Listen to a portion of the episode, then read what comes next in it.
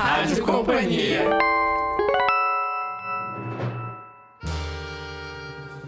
Bem-vindo à Rádio Companhia, o podcast do Grupo Companhia das Letras. Aqui é Fábio Errara e hoje, no 16º programa, vamos falar do livro Sobre a Tirania, 20 lições do século XX para o presente, de Timothy Snyder. O editor Ricardo Tepperman foi até o UFMG falar com o professor Newton Binhoto. Vamos ouvir a conversa? Meu nome é Ricardo Tepperman, sou editor na Companhia das Letras e agradeço muito ao professor Newton Binhoto, professor no Departamento de Filosofia da UFMG, que topou bater um papo sobre o livro Sobre a Tirania, 20 lições do século XX para o presente, do Timothy Snyder, que a Companhia das Letras está lançando agora em junho. Uh, Newton, muito obrigado uh, por topar essa conversa. É, é, queria começar te perguntando sobre o, essa premissa do livro, né, que é a ideia de que uh, a gente pode tirar lições do passado. Quer dizer, como, como é que você vê essa, essa ideia tão simples? Bom, em primeiro lugar, obrigado pelo convite, Ricardo. Eu acho que essa é uma ideia aparentemente simples. Né? Eu vou contar aqui um pequeno caso que me ocorreu há poucos dias. Eu fui assistir uma conferência sobre Primo Leve. A gente completa esse ano né, 30 anos do desaparecimento dele. A conferência muito boa, dada pela professora Lucila Macedo, uma especialista na sua obra.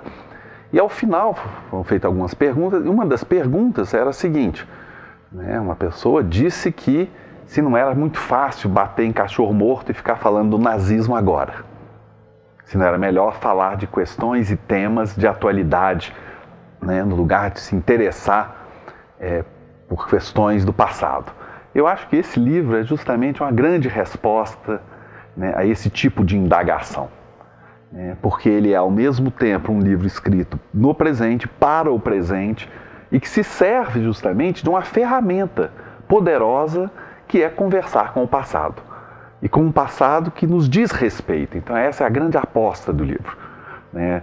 De um lado, partir disso, né, que é a vida concreta, o diagnóstico que nós temos, do que nós estamos vivendo, e buscar ajuda, apoio, né, apoio teórico, apoio histórico, para compreender né, aquilo que nós estamos vivendo. Então, eu acho que essa aposta do livro ela tem né, não só a atualidade do tema, né, da tirania, no caso, que ele usa de uma forma muito, assim, muito livre, num bom sentido, quer dizer, ele chama de tirania aquilo que, se, né, que vive nessa esfera do autoritarismo, do totalitarismo, então ele apropria-se muito bem dessa palavra para designar fatos contemporâneos e depois se pergunta, bom, diante do que nós estamos vendo nos Estados Unidos, em outros, na Europa, né? ele não nomeia o Brasil, mas ele fala né, na América Latina, enfim, né? como que a história, e a história recente no caso, pode nos ajudar. Então eu acho que nesse sentido é, né, o livro é precioso. Legal, porque de fato é, quer dizer, o livro, a ideia do livro nasce numa situação muito conjuntural, quer dizer, ele escreve o livro, inclusive a partir de um post que ele faz no Facebook.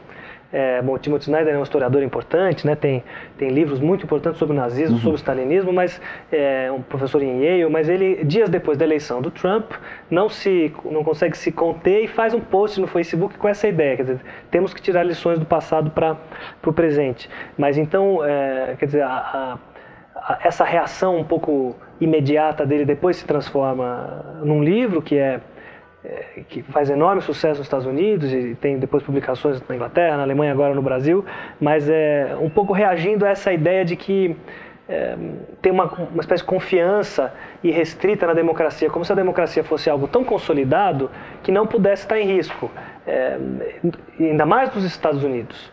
Então, talvez a gente pudesse, gostaria de te, de te pedir que comentasse um pouco essa ideia, quer dizer, de que é, Será que a democracia, digamos, as instituições são tão sólidas que não estejam em risco, por exemplo, como no caso dos Estados Unidos com a eleição do Trump, mas em, mesmo em geral? É, eu acho que ele toca num ponto, né, justamente, que, que faz essa ponte. Em que sentido? Mesmo depois da Segunda Guerra Mundial, foi curioso que intelectuais, enfim, do, do porte de um Raymond Aron, na Itália, de um Benedetto Croce, que desde o começo, né, enfim, não quis saber do fascismo, mas ambos tinham um pouco essa expectativa de que, aquilo que havia ocorrido né, fora simplesmente um intervalo na história né, contemporânea. e que o que valia mesmo era a fé na democracia, a crença na democracia. É claro que nós devemos ter né, esse apego às instituições democráticas, o apego à democracia. Mas eu acho que esse livro ajuda-nos a compreender o quão nós podemos ser ingênuos acreditando que as instituições são sólidas por elas mesmas. Porque as leis foram redigidas corretamente ou coisas do gênero, que as pessoas em geral se declaram favoráveis à democracia, como se isso fosse suficiente para garantir a democracia. Infelizmente, eu diria, infelizmente não é verdade. As instituições, mesmo de países como os Estados Unidos, são frágeis. Né? Como são frágeis as instituições, por exemplo, democráticas brasileiras. Nós estamos vendo essa fragilidade exposta aos nossos olhos. Então, não é porque nós consideramos hoje a democracia o melhor regime possível para se viver no nosso tempo, é que ela necessariamente vai ser implementada e vai durar para sempre. Ela é muito mais frágil e ele lembra o autor algo que, enfim, que, que pode parecer banal, mas Veja bem, nem Hitler, nem Mussolini chegaram de fato ao poder por meio de golpes de Estado. Ambos chegaram vindo do interior mesmo do sistema político. Pode-se alegar que o sistema político italiano já estava frágil, que o chamado giolitismo, né, enfim, que né, era uma forma de governo liberal que tinha na figura de Giolitti, né, a sua grande figura, já estava um pouco decadente, o mesmo se pode dizer da República de Weimar. Mas isso não importa. O que importa é que ambos chegaram ao poder pela, pela via democrática e, e acharam justamente, nós poderíamos dizer, essa brecha de fragilidade no, no sistema democrático e se infiltraram por ela. Ele lembra também, Snyder, que a, a, desmontagem da vida institucional alemã foi de uma rapidez espantosa. Em seis meses, a maior parte das instituições tinham sido destruídas, e em um ano já não existia mais nada. Então acho que é muito, muito precioso, de um lado, dizer que acho que o livro é todo permeado por esse amor à democracia, e de outro lado, por esse alerta, né, que não há nada que nos garanta nesse lugar. Então, eu acho que isso é muito precioso, sabe, Ricardo? Porque realmente essa é uma armadilha. E uma armadilha que até mesmo as ciências sociais, por vezes, né, nos colocam diante. Né? A ideia de que se nós entendermos o que está acontecendo com as instituições, a sua mecânica interna e coisas que o valham, nós conseguiremos evitar a crise, nós né, conseguiremos evitar os perigos que rondam a democracia. Infelizmente, de novo, não é assim que acontece. Eu, eu me lembrei até da quer dizer, a pergunta de Adorno, como isso, como pôde ter acontecido o, nazismo. Exato. De fato, como pode ter pode acontecer, são coisas que, que é, talvez sejam menos excepcionais, a gente jogar para a excepcionalidade uhum. algo que, uh, talvez brincando um pouco, talvez excepcional seja a democracia, talvez Sim. excepcionais sejam os períodos Sim. em que a transparência, a participação sejam, uh, uh, o sentido de construção de igualdade sejam vitoriosos, quer dizer, esses sejam os, os parênteses, como é Sim. é que, na ordem da, da história, né?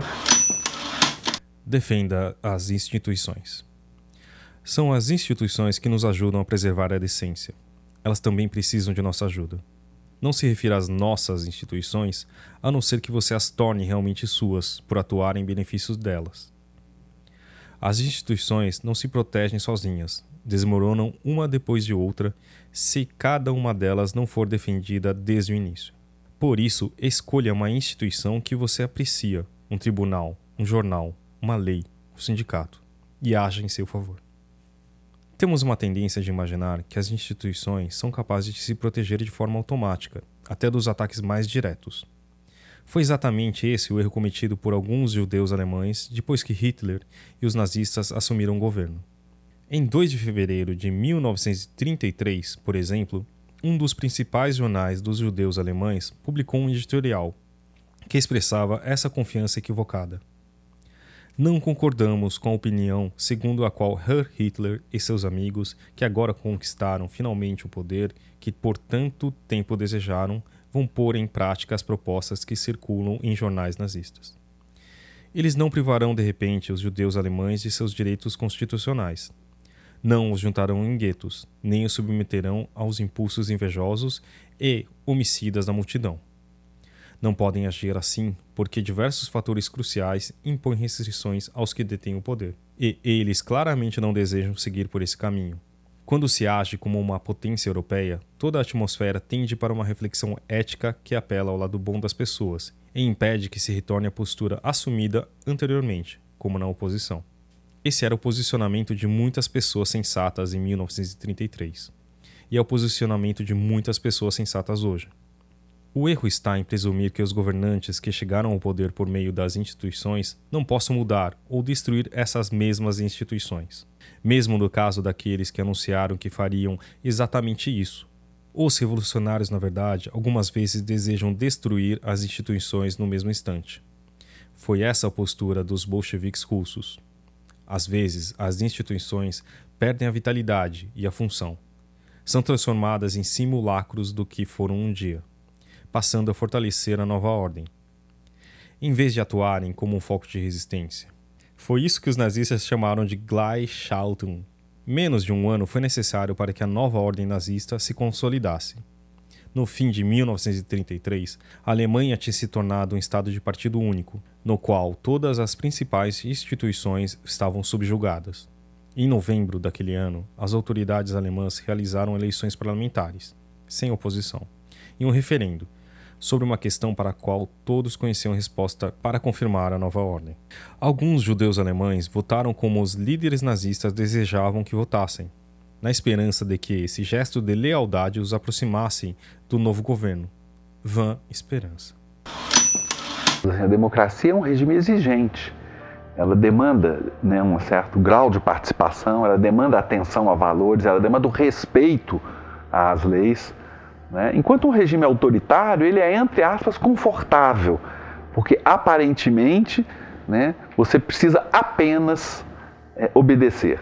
O que o Snyder também chama atenção é que num regime autoritário não existe esse apenas. Há uma dinâmica interna que corrói a vida né, política, mas que, e a Arendt né, mostrou isso, ele cita muito a Arendt aqui, mas que também a vida privada é corrompida. Né, e eu diria corroída. As duas se corroem junto e aí já não há mais como agir. Então, essa ilusão também de que é sempre possível agir né, não leva em conta que a partir de um certo ponto né, é muito difícil, sim, né, de enfrentar um regime autoritário e principalmente um regime totalitário. Então, acho que é, é, é precioso também essa ideia que ele retira da área, de que mostra que acontece nos nossos dias, que é essa fragmentação da vida privada uhum. e a sua transformação e exposição enquanto vida pública. Então a ideia de um Big Brother, né, que já fora pensado dessa maneira pelo Orwell, vai se tornando realidade. Né? Nós acreditamos que expor-nos o dia inteiro em mídias sociais e coisas do gênero não tem nenhuma implicação para o sistema político no qual vivemos. Não é verdade. Né? Não é verdade a não preservação da esfera da, da intimidade e a privacidade ameaça, na verdade, o sistema público.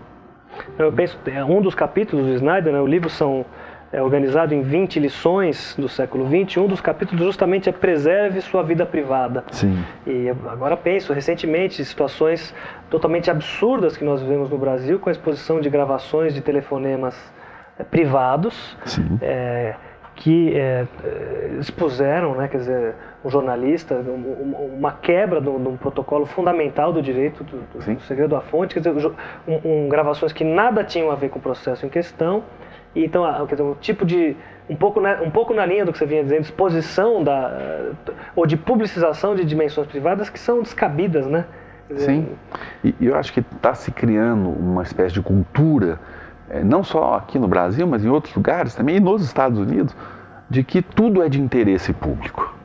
Né? É, bom, tudo que é público é de interesse público, né? não tudo. Né? Porque a privacidade, justamente, é aquele lugar em que a gente se protege muitas vezes, inclusive na linguagem, você fala de maneira mais solta. Né? E o direito à proteção da fonte nada mais é do que a proteção constitucional da ideia de que a privacidade deve ser garantida. Uhum. E aí muitas vezes se diz, ah, mas o tal sujeito, bom, não interessa quem está envolvido.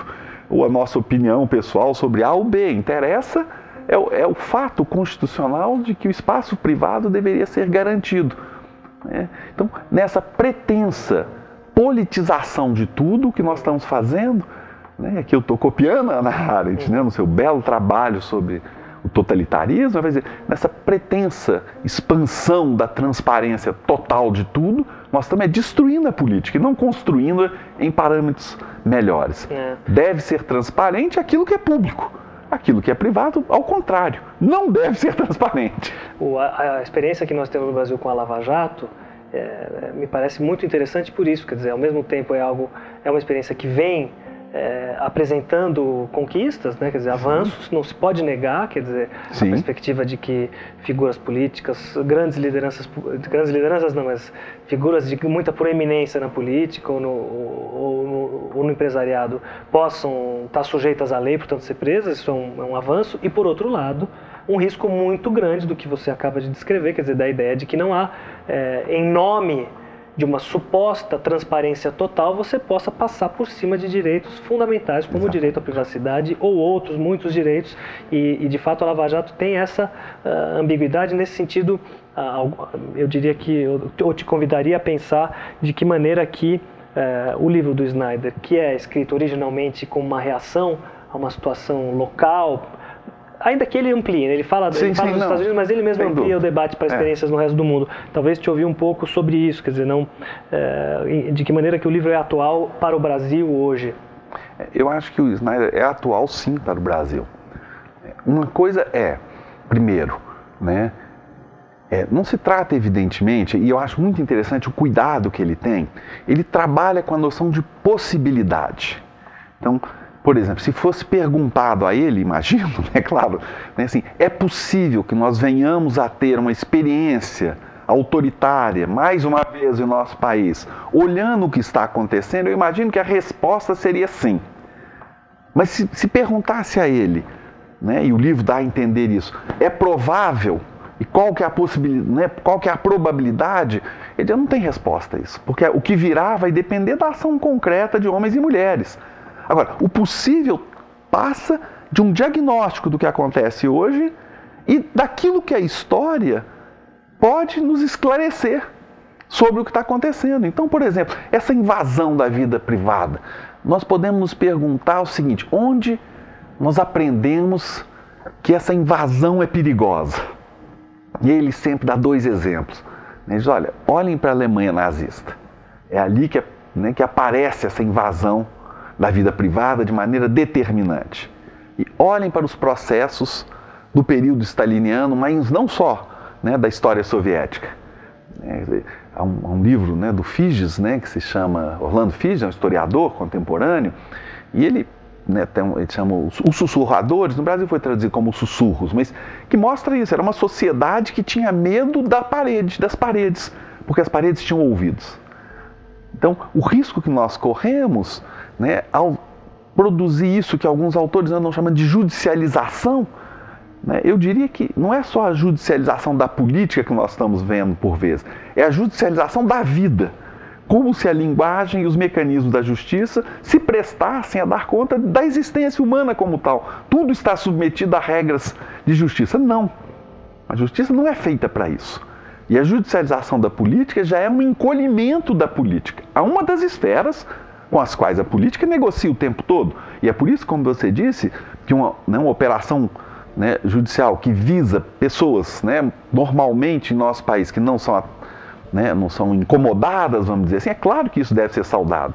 Mas o preço não pode ser a extensão né, dos mecanismos de justiça a uma totalidade da vida enquanto tal. Né, eu acho que o princípio constitucional do direito à defesa, do direito à privacidade devem necessariamente ser respeitados se quisermos continuar vivendo uma democracia. Então acho que nós temos que, é, digamos assim, falando mais livremente, cara, a justiça também tem que, entre aspas, aceitar perder, talvez não concluir como ela gostaria né, um processo dado, porque as provas que são coletadas de maneira correta não são suficientes. Ainda que o juiz possa se dizer, e eu sei que muitos juízes dizem a si mesmo o tempo todo na vida né, comum. A gente não pode imaginar que todos os juízes estão né, claro. se perdendo de forma alguma. Então, certamente, muitos juízes passam por essa experiência né, é, de quase que de uma frustração. Falar, infelizmente, eu, eu, tenho, eu acho que essa pessoa é culpada, mas não consegui. Mas eu acho que ele tem que se. Esse, essa é, digamos, esse é o lugar da justiça num, numa democracia. Uhum. Né? Porque eu estou brincando, tem que saber perder. Uhum. Não há provas, lamento. Né? Ou aprofunda a investigação, ou não há provas, não há provas. Lembre-se da ética profissional. Quando os líderes políticos dão um exemplo negativo, os compromissos profissionais, como uma prática honesta, tornam-se mais importantes. É difícil subverter um Estado baseado no império da lei sem advogados ou realizar julgamentos de fachada sem juízes. Os governantes autoritários precisam de funcionários públicos obedientes, e os comandantes dos campos de concentração procuram empresários interessados em mão de obra barata. Antes da Segunda Guerra Mundial, um homem chamado Hans Frank era o advogado pessoal de Hitler. Depois que a Alemanha invadiu a Polônia em 1939, Frank tornou-se governador-geral da Polônia ocupada, uma colônia alemã onde milhões de judeus e outros cidadãos poloneses foram assassinados. Certa vez, Frank gabou-se de que não existiam árvores suficientes para fabricar o papel dos cartazes que seriam necessários para anunciar todas as execuções. Frank alegava que o direito existia para servir a raça, e que parecia bom para a raça era a lei. Com argumentos análogos, os advogados alemães podiam convencer-se de que as leis e as normas existiam para servir a seus projetos de conquista e destruição, e não para ocultá-los. O homem que Hitler escolheu para supervisionar a anexação da Áustria, Arthur Seyss Inquart, era um advogado que mais tarde comandou a ocupação da Holanda. Havia um número desproporcional de advogados entre os líderes do Einsatzgruppen, as forças-tarefas especiais que executaram o assassinato em massa de judeus, ciganos, comunistas, deficientes físicos e de outros grupos, como as elites polonesas. Médicos alemães e de outras nacionalidades participavam de medonhos experimentos no campos de concentração. Diretores da IG Farben e de outras empresas alemães exploraram o trabalho de internos de campos de concentração, de judeus de guetos e de prisioneiros de guerra. Servidores civis, de ministros a secretários, supervisionavam e registravam tudo. Se os advogados tivessem seguido a norma que proibia execuções sem julgamento, se os médicos tivessem obedecido a regra que proíbe cirurgia sem consentimento, se os executivos tivessem endossado a proibição da escravidão, e se os burocratas tivessem se recusado a processar a documentação que envolvia os assassinatos, o regime nazista teria enfrentado muito mais dificuldades para dar cabo das atrocidades pelas quais é lembrado. As profissões liberais podem criar formas de diálogo ético que são impossíveis entre um indivíduo isolado e um governo distante. Se os membros das profissões liberais se virem como grupos com interesses comuns, com normas e regras a que estão obrigados a obedecer sempre, podem adquirir confiança e uma certa forma de poder. A ética profissional deve nos guiar precisamente quando nos dizem que a situação é excepcional. Nesse caso, ninguém poderá dizer que estava apenas seguindo ordens. Por outro lado, se as profissões liberais confundem sua ética específica com as emoções do momento, podem acabar dizendo e fazendo coisas que antes teriam julgado inimagináveis. Assisti novamente recentemente aquele filme Doze Homens e uma Sentença. Uh -huh e me, fiquei muito Sim. comovido ao assistir o filme. Evidentemente é um filme que tem 50 anos, claro. são 12 homens brancos é. e uma sentença, né? É, mas, enfim, exatamente. mas é, não deixa de ser um, um, um, depoimento muito bonito e eloquente sobre a democracia. E justamente a ideia é essa, quer dizer, não há prova suficiente e, e, e é preciso passar pela arena pública, quer dizer, aqueles homens passam horas numa sala debatendo uhum. publicamente. Quer dizer, é, essa experiência da construção democrática na arena pública e, e, a, e a, defesa da arena pública é, sem prejuízo da uhum. manutenção da arena privada, aí eu lembro de novo de Hannah Arendt, né? Então, é, e, e, quando você menciona a coisa dos juízes, eu, eu, me lembro de outro capítulo do livro do Snyder que se chama Lembre-se da ética profissional. Uhum. E talvez você pudesse comentar é, essa importância das ações cotidianas, não só das ações da grande política na cena né? Quer dizer, nos grandes, nos grandes locos da política, mas também Sim, porque a vida, a vida democrática, se ela for depender apenas, digamos, de que a gente pode com aspas ou sem aspas, do povo das grandes figuras, ela seria muito pobre, né? Onde há uma cena pública restrita dessa maneira, e aí vem a, né, o propósito do livro de usar o termo tirania, é exatamente na tirania. A tirania é o grande modelo ocidental para se pensar o regime de apenas um. Portanto, uma cena política é encolhida. A cena pública ela é plural, ela é variada, ela é complexa. E, portanto, isso que Montesquieu chamava dos corpos intermediários, depois nós chamamos de sociedade civil, é essencial né, esse lugar, né, porque se não for assim, nós dependeremos ou de um herói improvável ou de pessoas que não são capazes mais de se manifestar. Então, nesse sentido, é que a arena pública demanda, né, de um lado, pluralidade e, portanto, demanda que atores né, cumpram seu papel naquele lugar onde se encontram. Né? Se nós todos tivermos que ser heróis para participarmos da vida pública, não vai acontecer nada. Né? Ora, o que ocorre é que aquilo que ele fala da ética profissional deve ser o que também nos dá uma baliza moral, mas política também. Então ele lembra que, contrariamente ao que a gente pode imaginar, ah, porque o nazismo, de fato, ele tem um apoio forte no lumpen proletariado e tal. Mas veja bem, as categorias que mais aderiram ao partido nazista depois de 1933 foram juízes e médicos. Ele lembra isso aqui, né? Porque, enfim, eles abandonam a ética, né?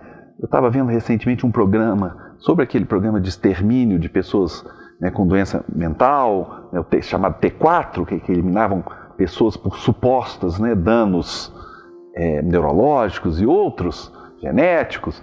Mas ele foi executado com beneplácito de médicos e sem a intervenção da justiça. Então, isso chama a atenção de que não é o fato né, do cidadão ocupar um, né, uma profissão liberal reconhecida ou um posto importante, né, no, digamos assim, no aparato jurídico de uma nação, que garante que ele terá uma ação né, moralmente correta. Ao contrário, é a, o respeito a certos valores e o respeito na, na profissão de cada um do limite ético que faz com que a sua ação política possa, de fato, ser, primeiro, efetiva e, segundo, eficaz. Porque eu acho que é muito legal nesse livro de Snyder essa ideia de que é possível ser eficaz fazendo pequenas coisas.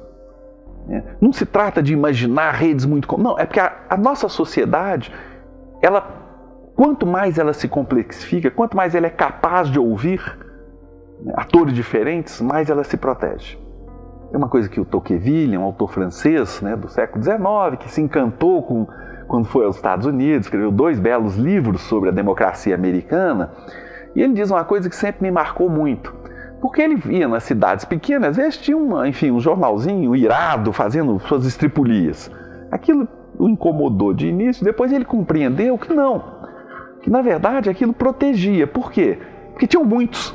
Então, quer dizer, o que garante a liberdade de imprensa é justamente a pluralidade. Se não tem um jornal vagabundo, tem outro melhor que você vai aderir e vai deixar aquele outro à míngua.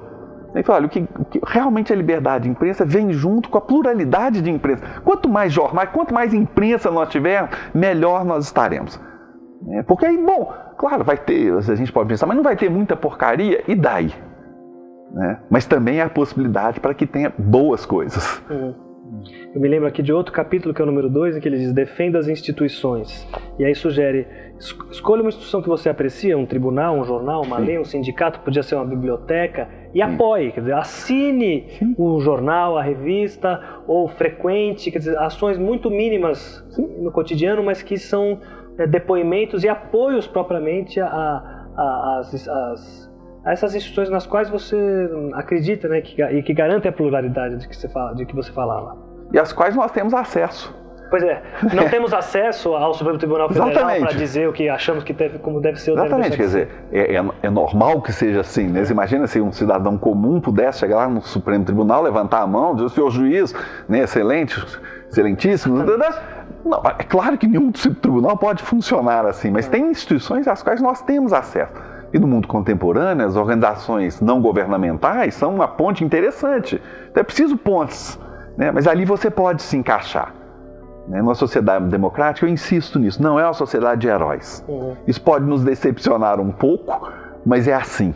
Né? Porque se dependermos de heróis, nós provavelmente terminaremos com um tirano uhum. e não com seu contrário. E tem uma expectativa né, de, que, de que haja a grande figura que seja capaz de nos tirar, eu digo no Brasil, de nos tirar dessa lama, o que quer que seja, né? Quer dizer, e, e, até pensando algo que você mencionou antes da gente começar a gravar, é, a maneira como Trump, para ficar no caso lá dos Estados Unidos, foi ridicularizado pela imprensa durante todo o ano em que ele era pré-candidato, ridículo, não foi levado a sério. E de fato é uma figura caricatural, mas isso tem um grande risco aí também, não ver, né? Preserve sua vida privada. Governantes maliciosos vão querer usar o que sabem a seu respeito para intimidá-lo. Proteja seu computador regularmente contra programas mal intencionados, como vírus, cavalos de Troia, etc. Lembre-se de que o e-mail é uma correspondência quase pública. Pense em usar formas alternativas de internet, ou simplesmente usá-la menos. Tenha conversas pessoais tete a tete. Pela mesma razão, evite qualquer problema legal. Os tiranos procuram o gancho em que vão pendurá-lo. Procure não ter ganchos. O que a grande pensadora política Hannah Arendt queria dizer com totalitarismo não era um Estado todo-poderoso, e sim a eliminação da diferença entre a vida privada e a vida pública. Estamos livres apenas na medida em que exercemos controle sobre o que as pessoas sabem de nós e em quais circunstâncias vêm a saber dessas coisas.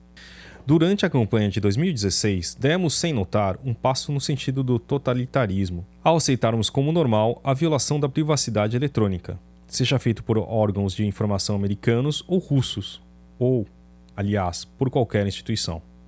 O roubo a discussão ou a publicação de comunicações pessoais destrói o fundamento básico de nossos direitos. Se não tivermos controle sobre quem lê, o que e quando, não temos nenhum meio de agir no presente ou planejar no futuro. Qualquer pessoa que viole sua privacidade pode humilhá-lo e prejudicar seus relacionamentos à vontade. Ninguém, exceto talvez um tirano, tem uma vida privada capaz de sobreviver à exposição pública com intenções hostis. Pensem hoje, se nós não soubéssemos né, quem foram essas duas figuras, Hitler e Mussolini, olhados apenas, digamos assim, no, né, nas suas vestimentas, no seu, né, na maneira como se expressavam. Nós podemos ser traídos pela ideia de que eram figuras ridículas, mas nós temos que lembrar que ser ou não ridículo não é uma categoria da política. Então, o fato, digamos, do cabelo, né, do presidente atual americano, eu diria um pouco estranho para ficar com o mínimo né? ou figuras públicas brasileiras, digamos, terem comportamentos né, um pouco extravagantes, isso nada tem a ver com as suas ações, com a importância das suas ações e como elas podem afetar a nossa vida. Então, aqueles que ficaram pensando esse Trump é ridículo, é ridículo, é ridículo, ele é uma pessoa hoje que afeta diretamente a vida de milhões e milhões de pessoas, não só nos Estados Unidos. Né, assim como Hitler, ninguém hoje olha para Hitler e diz que ele é ridículo. Porque, na verdade, o ator público, ele interessa pelo que ele faz. Eu lembro aqui uma frase que o Claude Lefort, um pensador francês contemporâneo, que morreu né, há poucos anos, ele dizia, na esteira, inclusive, né, do seu amigo e mestre Merleau-Ponty, outro filósofo francês, ele dizia uma coisa que me marcou muito sempre. Assim, política é o que aparece. O que a gente chama de política. Mas não tem nada atrás. Sim, Provavelmente atrás de cada ação tem um monte de coisas, desde coisas de ordem psicológica até coisas enfim, de ordem social, né, da história pessoal. Então tudo isso é verdade. Mas o que a gente chama de política é o que aparece. Então, dizer, o que nós temos que reter do Trump? São as suas ações. O que nós temos que reter dos nossos atores brasileiros nesse momento de crise? Né? Não há como negar que nós estamos atravessando um momento difícil da vida nacional. São as suas ações. Porque senão nós nos perdemos. A gente começa a imaginar, mas como que é a relação do Trump com seus filhos, com seu... Isso não tem interesse. Né? Então, quando nós nos interessamos, sabe, cara, eu tenho um pouco essa percepção, excessivamente por aspectos privados né, da vida e do comportamento de atores políticos, nós estamos deixando de prestar atenção naquilo que realmente interessa. Quais são seus atos, em que direção eles estão indo e quais são as suas consequências quando você diz atos, você inclui, imagino, palavras públicas. Ah, né? Totalmente. Dizer, quando há uma declaração que você. Não é, não é algo banal. Uma não é nada banal. Grave é muito grave. Não é nada banal. As palavras, ele diz isso, eu acho que ele tem total razão. As palavras contam. Uhum. Né? E é curioso ele dizer isso, porque uma certa tendência das ciências sociais contemporâneas tendem a apartar a retórica né, da política. Né? Enquanto uma, tendência, uma tradição, no caso a tradição republicana, desde a antiguidade, raciocina política e retórica juntos. Porque é disso que se trata. A fala de um Trump hoje, qualquer que seja, né, é uma fala política no sentido, é uma ação. Não é só um, decreto, isso aqui, não, é uma ação. Perfeito. É, tem algo que me chama a atenção, a gente conversando já tanto tempo sobre esse livro, quer dizer, o livro, apesar de ter sido feito como reação, uhum. não é um livro reativo nem um simples panfleto, quer dizer, ele tem essa forma curiosa de lições, Sim. mas é, não é só isso, né? É, de forma alguma. Eu achei até isso me surpreendeu muito positivamente. Primeiro, não que eu tenha nada contra panfletos, não. Acho que panfleto é, é né, pode ser sim uma forma de intervenção política preciosa. Então não é uma crítica, né, de forma alguma, é uma forma literária e que faz parte da modernidade, né? Então não é nada disso. Mas o livro, embora ele possa parecer apenas quando você o vê ser isso, ele é impressionantemente fundado me impressionou muito, Ricardo, assim, a quantidade de referências implícitas nesse livro. É, o controle, eu diria assim, da problemática contemporânea, das discussões mais atuais, né? e, trans, e, traduzidos numa linguagem de, de, uma leitura deliciosa. A tradução eu achei que ficou muito boa, né? porque conseguiu passar isso. A gente lê o livro com muito prazer, né? e sem tropeçar hora alguma. Não é um livro também para os americanos, de maneira alguma acho que é, para um habitante do século XXI, e ao mesmo tempo ele está né, apoiado no, né, de, muito solidamente. Ele não se dá, digamos assim, o direito de, enfim, fazer ilações históricas, não, ele, ele assenta o livro e a partir daí ele conversa com seu leitor. Essa, essa pergunta que nos incomoda tanto, por exemplo, né, como as pessoas cedem a um regime totalitário. Eu acho que ele responde essa questão, de um lado, calcando-se certamente em debates atuais que se perguntam, afinal, né, como que o nazismo foi possível? Então você tem autores como Peter Longerich, né, Jan Kershaw, Gottlieb Allais, certamente o autor conhece, a gente vê as marcas, digamos, subterrâneas desse apoio, mas ele responde a pergunta como nós nos fazemos no cotidiano. Mas como é possível que alguém acredite em Hitler? Então, ele é muito sensível o livro também a perguntas, digamos, que a gente se coloca na nossa existência cotidiana. Não apenas os historiadores. Então, acho que isso também é muito precioso nesse livro. E por isso que ele não é um panfleto. Ele sobrevive largamente a esse momento, porque justamente ele se põe em questões que são né, do, da vida política e da vida associativa né, como tal em nosso tempo. E não apenas né? Enfim, ele nasceu de uma, você disse, né? ele nasceu de uma, né? assim, de uma, digamos, é uma reação a um fato político. Mas se a gente tomar, por exemplo, um pensador clássico como Hobbes, afinal, seu último livro, o Behemoth, é uma longa reação, emocionada, já velho, ele já um senhor, né? A quê? A guerra civil. Então, quer dizer, o fato de ser uma reação, muitas vezes é positivo, porque carrega, digamos assim, essa vontade de pegar a realidade, mas uma realidade que foi expandida. Não é o presente só que lhe interessa, é o presente iluminado por uma forte relação com o passado examinado à luz de que o, o futuro contém mundos possíveis. Ela é a expressão que ele usa. É. Né? O futuro ele está em aberto porque ele contém mundos possíveis. E essa foi a conversa de Ricardo Tepperman com o professor Newton Binhoto, uh, falando desse livro muito importante nos dias de hoje, é, eu acho que é muito importante vocês darem uma olhada nesse livro, lerem, que realmente faz sentido, infelizmente, nesse mundo que a gente está. Valeu, gente. Obrigado por ouvirem. Qualquer dúvida, sugestões, escrevam pra gente no rádio.companhiadasletras.com.br ou em nossas redes sociais. Semana sim, semana não, estamos por aí. Até a próxima.